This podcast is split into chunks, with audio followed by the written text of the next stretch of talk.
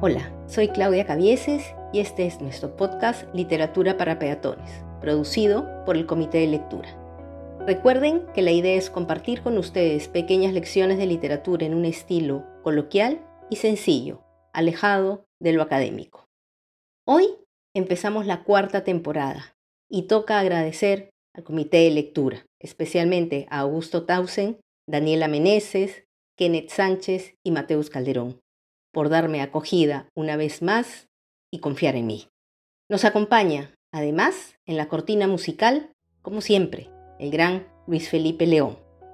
Como dato curioso, les cuento que hace dos años, en julio del 2020, empezamos con este podcast, por lo que quiero extender mi agradecimiento a todos ustedes, que en esos años me han motivado con sus comentarios, sugerencias y sobre todo su compañía es increíble que a pesar de no haber estado saliendo al aire, igual no he dejado de recibir palabras cariñosas, respetuosas y motivantes de todos los oyentes.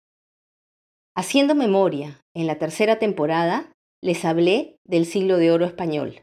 Recuerden que históricamente contemplamos todo el siglo XVI y casi todo el siglo XVII, que correspondía al Renacimiento y al Barroco. En esta cuarta temporada, he pensado trazar una línea paralela en el tiempo y cruzar el Atlántico.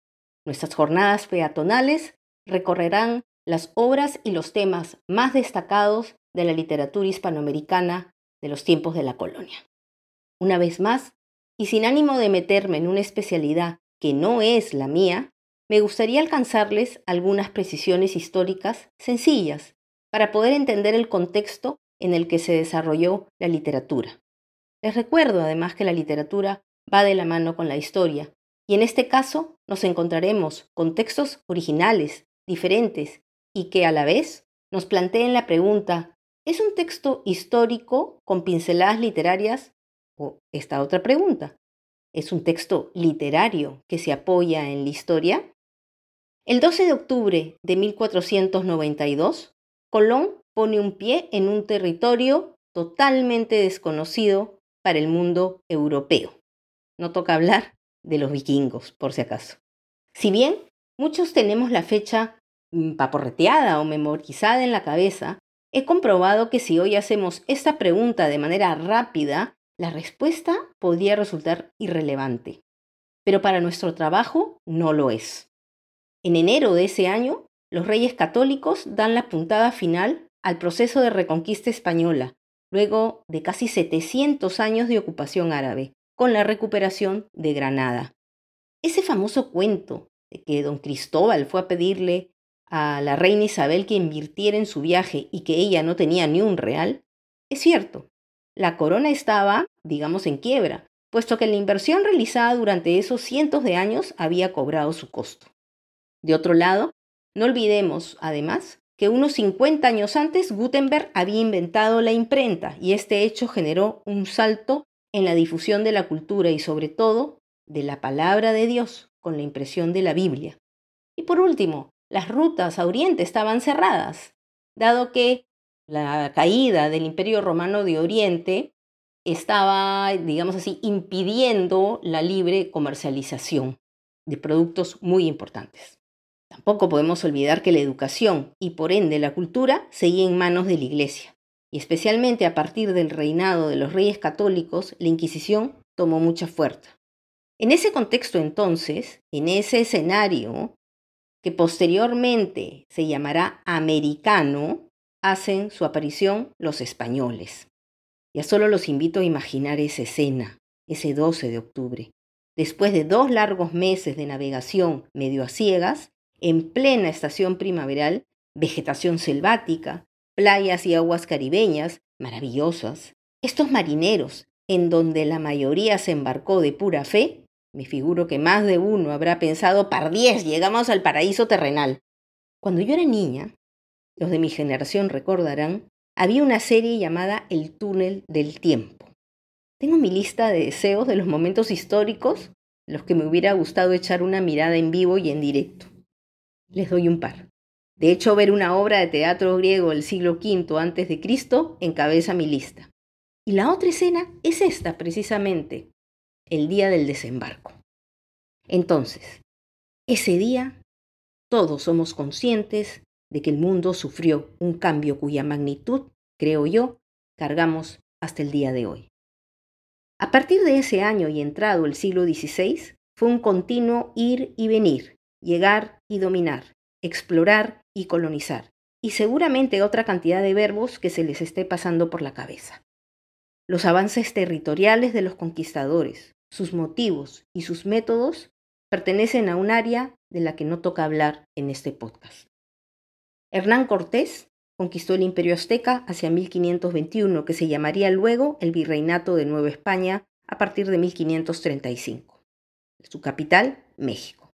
Francisco Pizarro, por su parte, inició la conquista de la civilización inca en 1532.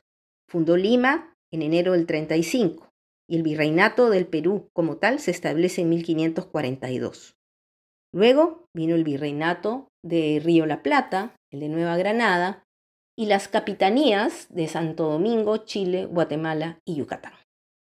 A mí me enseñaron en el colegio que los conquistadores eran hombres ignorantes. Bueno, Colón tenía cierta educación, correcto, y no estaba tan perdido finalmente. Otros eran salidos de las cárceles, otros eran porqueros, otros eran soldados de último momento.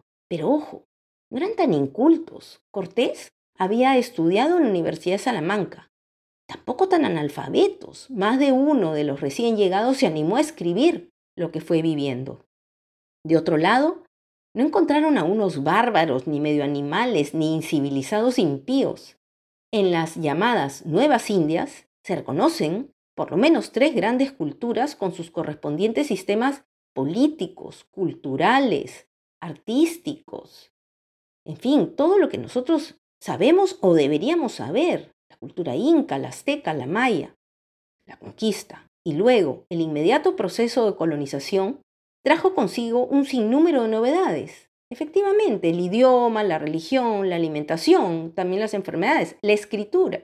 Fue la Biblia el primer libro que aparece en las primeras historias del encuentro de estas dos civilizaciones. Recordarán seguramente cuando el padre Valverde le entrega un ejemplar a Atahualpa en 1532. Llegado a este punto, quiero hacer un guiño familiar y recordar a mi padre que además de ser neurocirujano tuvo alma de historiador, etnólogo y antropólogo.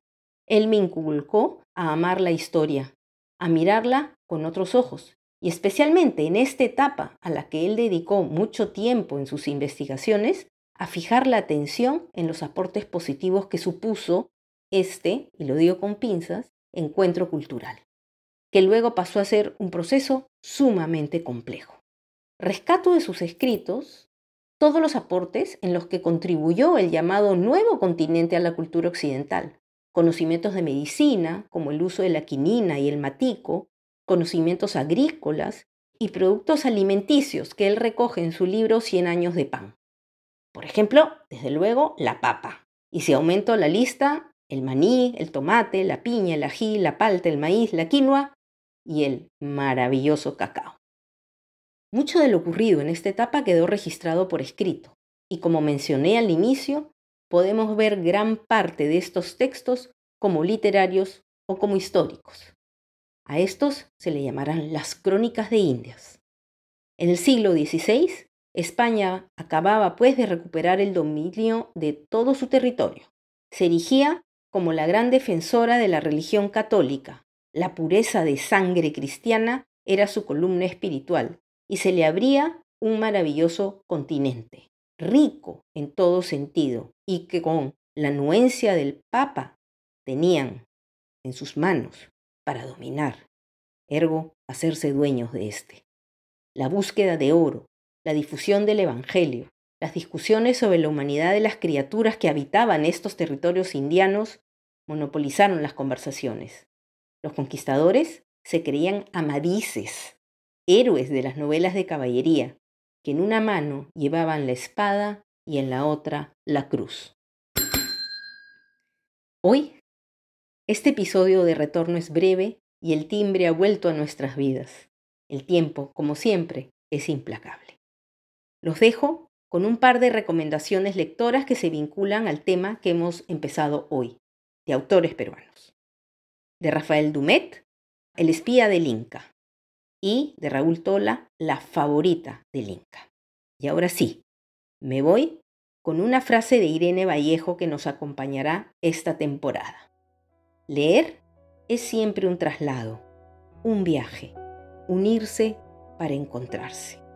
Gracias, nos vemos y cuídense mucho.